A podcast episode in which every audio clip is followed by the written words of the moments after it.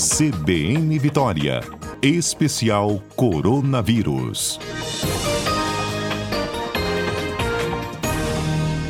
Sexta-feira e o nosso CBN especial Coronavírus já no ar, recebendo a comentarista Etel Maciel. Boa tarde, Etel, bem-vinda. Boa, boa tarde, Fábio. Boa sexta-feira para nós, né? Que bom, que bom recebê-la também para essa conversa tão próxima com os nossos ouvintes, que desde já também podem participar, e eu lembro o número é o 99299 4297. É Theo que hoje comenta conosco já alguns dados que refletem a vacinação, que aos trancos e barrancos está acontecendo, mas já tem alguns reflexos sendo observados, Etel, é isso? Isso. Nós tivemos um estudo que foi feito pela Universidade de Pelotas, né, coordenado pela Universidade de Pelotas, que é um centro. É, foi por muito tempo o, o programa de, de pós-graduação e pesquisa no Brasil mais importante assim, na área de epidemiologia. Eles são muito fortes nessa área. É, e publicaram agora um estudo sobre as pessoas vacinadas, os idosos com mais de 70 anos, né, aqui no, no Brasil, é, que foram vacinados contra a Covid-19, uh, e eles fizeram os cálculos, uh, Fábio, de quanto, qual foi a redução né, entre todos os analisar, né, eles analisaram 235 mil óbitos no país por Covid-19 é, e a redução entre aquelas pessoas que receberam a vacina de 70, acima de 70 anos, que eles fizeram, porque, porque é o grupo hoje, Fábio, que já está com aquela vacinação completa, né? Então a gente tem como analisar melhor essa faixa etária. E eles observaram a redução do óbito na faixa etária de 70 a 79 e na faixa etária de acima de 80 anos. Então, duas faixas etárias principais aí.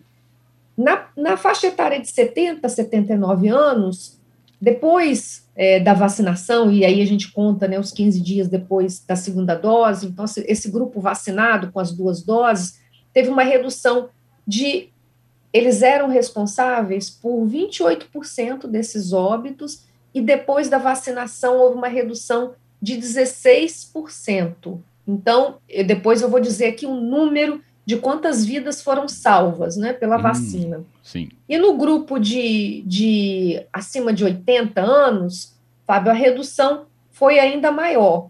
Caiu de 28% para 12%. Então, a redução, a proteção da vacina nesse óbito, ela foi muito grande. A gente sempre tem que lembrar que esse grupo é um grupo que tem outras fragilidades, né, comorbidade, a propriedade, então é um grupo que já tem uma expectativa de vida é, menor, mas a redução foi grande.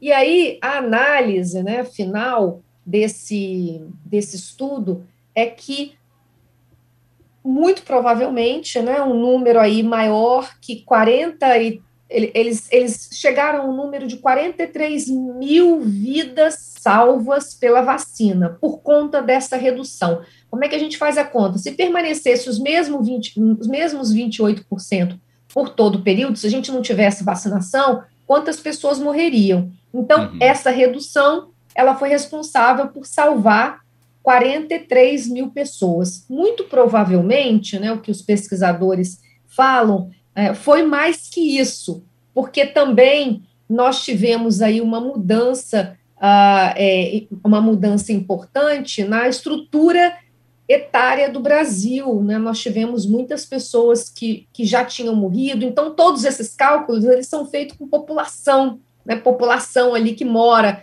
naquelas cidades, né, nos estados e no país. E a gente teve aí uma, uma, um impacto importante na população, e como a gente não teve censo ainda, a gente tem que fazer estimativas com censo passado, e a gente já sabe que vai ter muito impacto, né, essa pandemia. Então, os, o, eles estimam né, 43 mil vidas salvas pela vacina e podendo ser mais que isso quando a gente revisar as nossas populações, muito possivelmente é, a gente vai ter mais vidas salvas pela vacina. Mas isso já é muita coisa, né, Fábio? 43 Nossa. mil vidas salvas, só nessa faixa etária, né? De, de acima de 70 anos. Uhum. Não, é, me impressiona quando você fala esse número, né, de, de número de, de vidas salva, né, pelo mínimo também, né, porque podem realmente ser um número super é, mas se a gente olhar pelos salvos, seriam equivalentes a quatro vezes o número de óbitos que a gente teve aqui no estado. Só para a gente ter um pouco de noção, né, de que Verdade. realmente esse número ele é impressionante, até.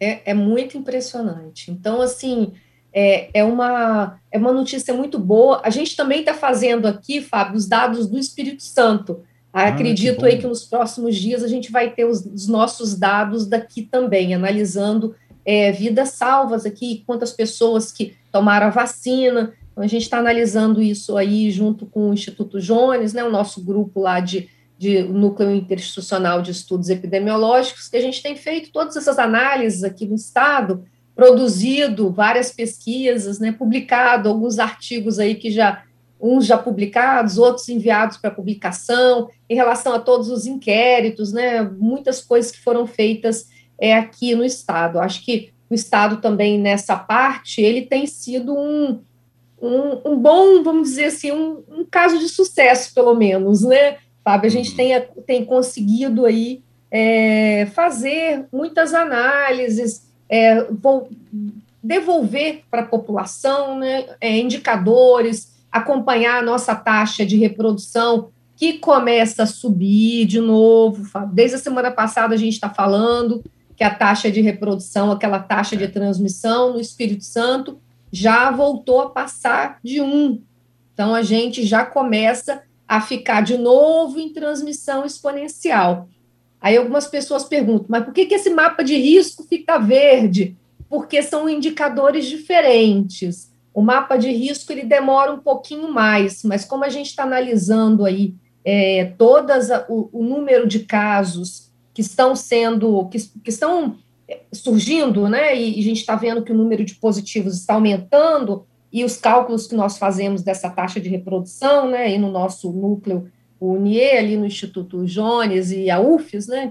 E nós já estamos na segunda semana consecutiva com a taxa de reprodução acima de 1. Então, isso é, já começa a acender um alerta é, que a gente tem uma mudança aí de.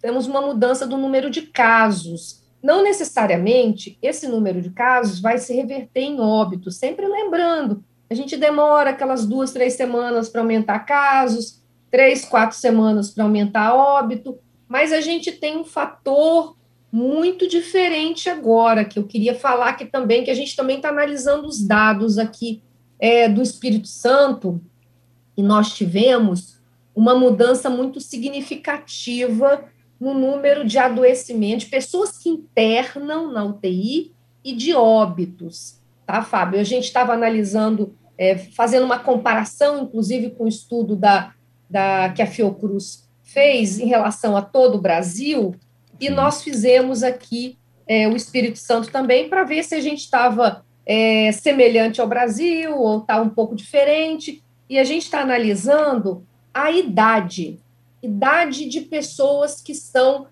se internando e que estão é, indo a óbito, né? Então, nós tivemos uma mudança, o Brasil todo mudou, tá, Fábio? Então, assim, tá. É, o Brasil todo a gente tinha se a gente comparar a primeira semana do mês, primeira semana do ano, né, lá na semana epidemiológica 1, lá em janeiro, nós tínhamos uma internação de pessoas acima de 60 anos, que ela era é, um pouco mais de 70%. As pessoas que ficavam graves, internavam, né, elas eram, tinham idade acima de 60%. Agora, na última semana de maio, que é a semana mais consolidada que a gente tem, né? A gente demora um pouquinho aí, é, uma, duas semanas, porque tem casos que é, são investigados, entram em atraso, então a gente sempre tem um, um pequeno atraso. Mas, comparando com a última semana de, do mês de maio, né, a última semana que a gente tem, a gente já tem 30%. Olha só que diferença: 30% apenas de pessoas acima de 60 anos. Isso significa que muita gente jovem está internando, tá? está em estado grave. Então, isso é preocupante. A gente precisa aí acender um grande farol de alerta, né? Uhum. É, em relação ao óbito, nós tínhamos ali é, na primeira semana também em torno de 80% dos óbitos era acima de 60 anos, e agora, aqui no Espírito Santo também, tá? Que eu estou falando. No, no, Brasil e o Espírito Santo está seguindo a mesma, a mesma linha. É, nós estamos aí muito próximo a 50%, então, pouquinho mais. Os óbitos em, em pessoas acima de 60 anos ainda fica ali 54%, mais ou menos. Então, mas a gente está muito próximo, né? Quase 50%. Então, quase metade dos óbitos são de pessoas abaixo de 60 anos. Então, isso é uma mudança importante, uma mudança que mostra o rejuvenescimento da pandemia aqui no Brasil. Uhum.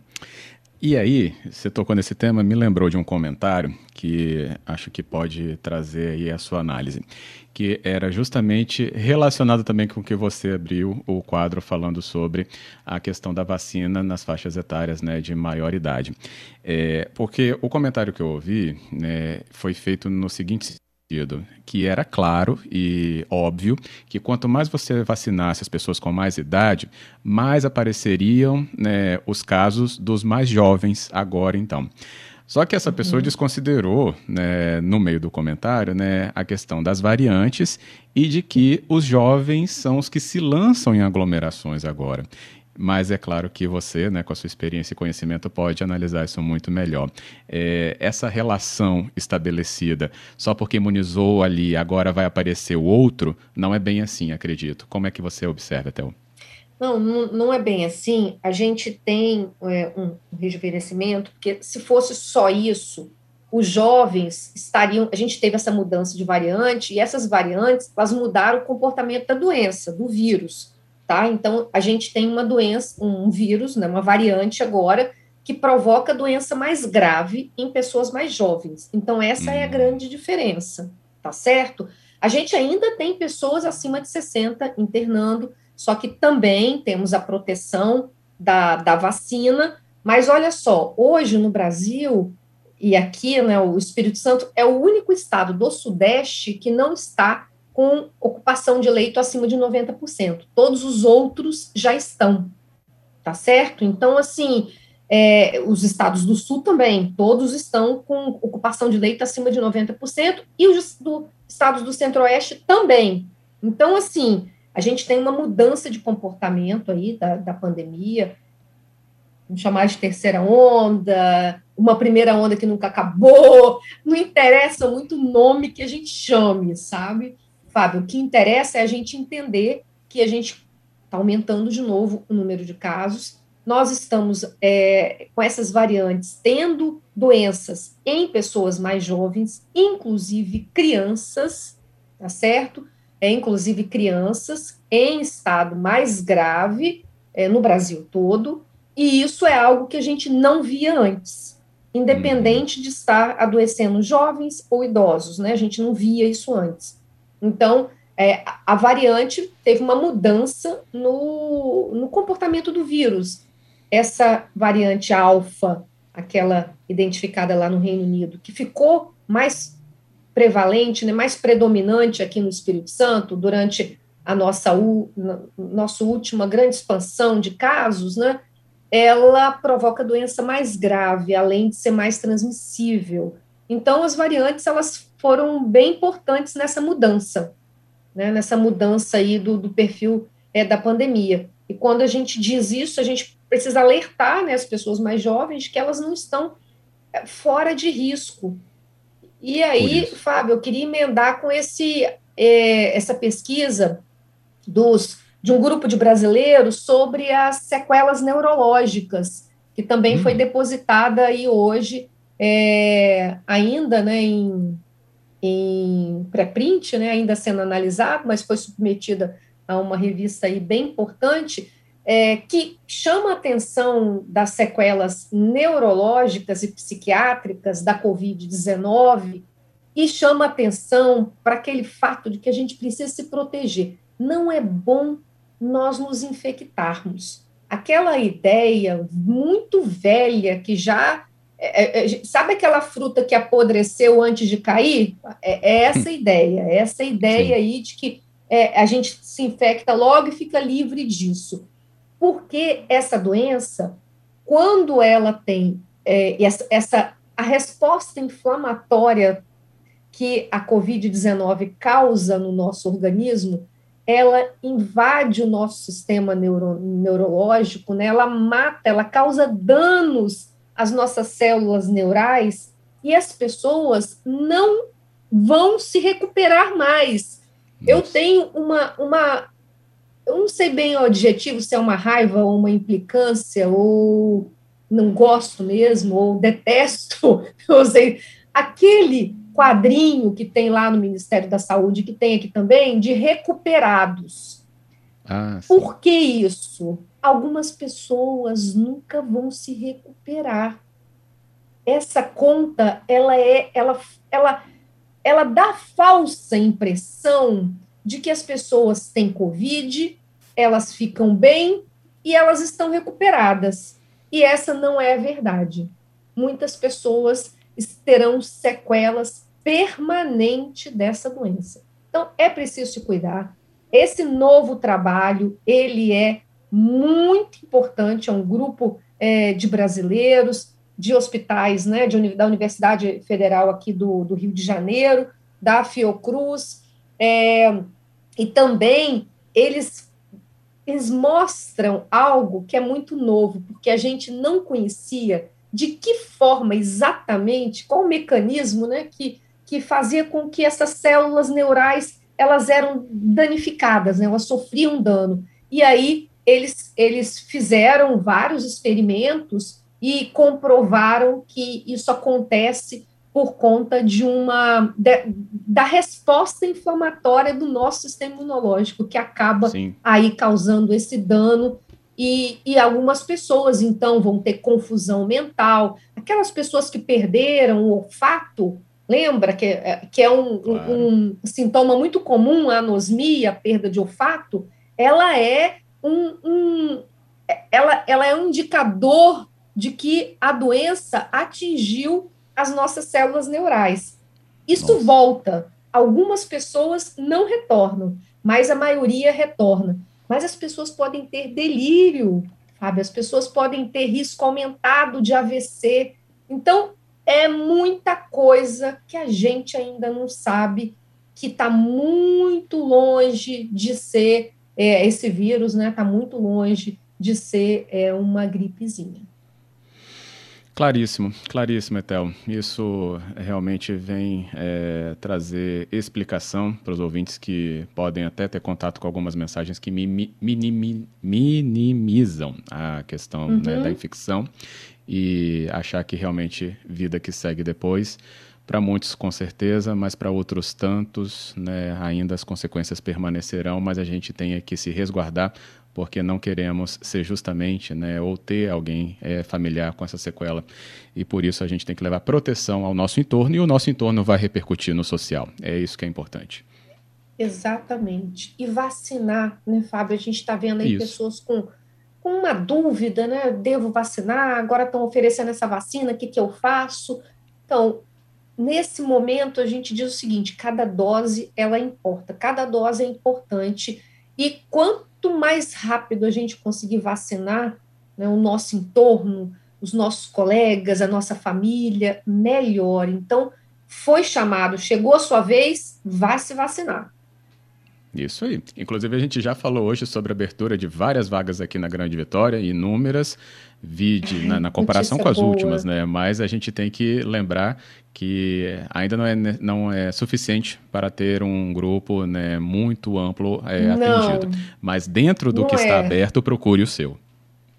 Isso, eu estou muito feliz também, Fábio, com essas doses da Coronavac. Hoje eu até pulei aqui sozinha de felicidade, mas, eu. gente, eu já tinha, eu já estava assim, respondendo a tantas pessoas, assim, preocupadas, nervosas, angustiadas, porque né, meu, meu pai, minha avó, é, não está aí com 30 dias, 40 dias, 50 dias de atraso. Finalmente, acho que agora conseguimos, vamos conseguir colocar todo esse atraso em dia. Então, leve aquele seu familiar que está aí com a dose em atraso da Coronavac, que agora a gente vai conseguir colocar isso em dia. Muito importante. Muito bom. Isso que é ótimo a gente poder noticiar e falar para todos. Bem, tem aqui a Suzana falando com a gente, falando que o marido sente cheiro de fumaça até hoje. Teve Covid em abril de 2020, um ano então. Nossa, Suzana, uhum. e ele sente cheiro de fumaça. E ele fala que é muito bom ouvir você, Tel, é, com clareza. Giovanni Abranches fala que é, sobre o seu sentimento com aquela tabelinha, é ojeriza, ele fala que pode usar também. Ojeriza, ótimo, obrigada. Tem aqui a Márcia ainda é, pontuando a sua participação. Ela diz que vai vacinar. Ela fala assim: é, que. Vamos ver, tem um áudio, né? Isso então, da Márcia? Melhor, que a gente ouve a nossa própria colaboradora aqui. Etel Fábio, boa tarde. É, eu estou agendada para amanhã, mas eu tô com a, le... com a gripezinha bem leve, um espirrinho leve. Eu posso me vacinar ou devo adiar? Mas eu tô doida para vacinar. Por favor, diga que eu posso. Me responde aí, por favor. A gente está aqui analisando, né? Vamos ver até o que, que, você só, poderia orientar. É, eu detesto da péssima notícia, só queria dar boa notícia. Mas, assim, se você está com algum sintoma gripal, a, a recomendação para a sua própria, o seu próprio bem, né? Para a sua própria é, saúde, é que você faça o, o PCR, faça o teste para COVID para descartar para a gente ter certeza que o que você tá, você pode estar, tá, né? Aí é, a gente está agora com outros vírus respiratórios, a gente tem o próprio adenovírus aí que causa gripe comum, né, do resfriado comum, mas é importante a gente descartar. Porque se for Covid, você vai precisar esperar 30 dias, e é, e é importante para o seu organismo que você não estimule tendo a doença. Então, é importante que a gente descarte, Márcia, é, a possibilidade de ser Covid, o que você tem agora. E numa pandemia, qualquer sinal ou sintoma, a gente tem que desconfiar, tá certo? Isso eu, vou te falar se aconteceu com uma pessoa da minha família também. Foi triste, porque estava agendado de como você, para a mãe, para assim, para o dia seguinte, e aí começou a ter sinal, sintoma de gripe, tivemos que mudar, é, tivemos que fazer o teste, esperar o teste, né, vir o resultado para depois reagendar. Então, é, é o mais seguro a fazer. Uhum. É isso, claríssimo. Pensando então nessa segurança mesmo, tá aí, Márcia, sua resposta aqui para a gente. Ricardo também mandou aqui uma mensagem, dá tempo da gente ouvir. Uh, vamos ouvir então a palavra aqui do nosso colaborador, o Ricardo. Oi, boa tarde. Ricardo, ouvinte, falando aqui. É, eu já fui contaminado duas vezes, uma primeira vez antes do carnaval de 2021 e agora, ano passado também, na, no período de eleições. É, eu tô sentindo, não sei se é sequela, mas é muita dor tipo sinusite, só que não é. E de uns três dias para cá, sangramento nasal se isso pode ser alguma coisa relacionada. Obrigado. Gostei da pergunta aí da, da ouvinte anterior, da gripe. Que foi respondida, né, da Márcia. Mas a situação do Ricardo, né, Theo, é, pode passar aí por uma avaliação mais é, específica, acredito eu. Eu, é, eu indicaria o Ricardo fazer uma avaliação, porque a gente tem, Ricardo, a gente está a gente está aprendendo, tem muita coisa dessa doença Por que isso. a gente ainda não compreende, né? E como você teve esses dois episódios, é, eu indicaria para você fazer uma avaliação, fazer algum, algum certamente, né, o, o, profissional de saúde que vai te atender vai pedir alguns exames é, laboratoriais para poder ver a sua coagulação, como é que você está. Então, assim, é preciso fazer uma, uma, uma avaliação, tá bom, Ricardo? Eu acho que pode ser sim sequela de Covid e isso merece ter uma investigação melhor. Uhum. Ótimo. Etel Maciel, muito obrigado mais uma vez por colaborar aqui com os nossos ouvintes na tarde da CBN. Um abraço, Fábio, um abraço para todos os ouvintes. Se cuidem. Se cuidem. E bom fim de semana, Etel. Bom fim de semana. Tchau.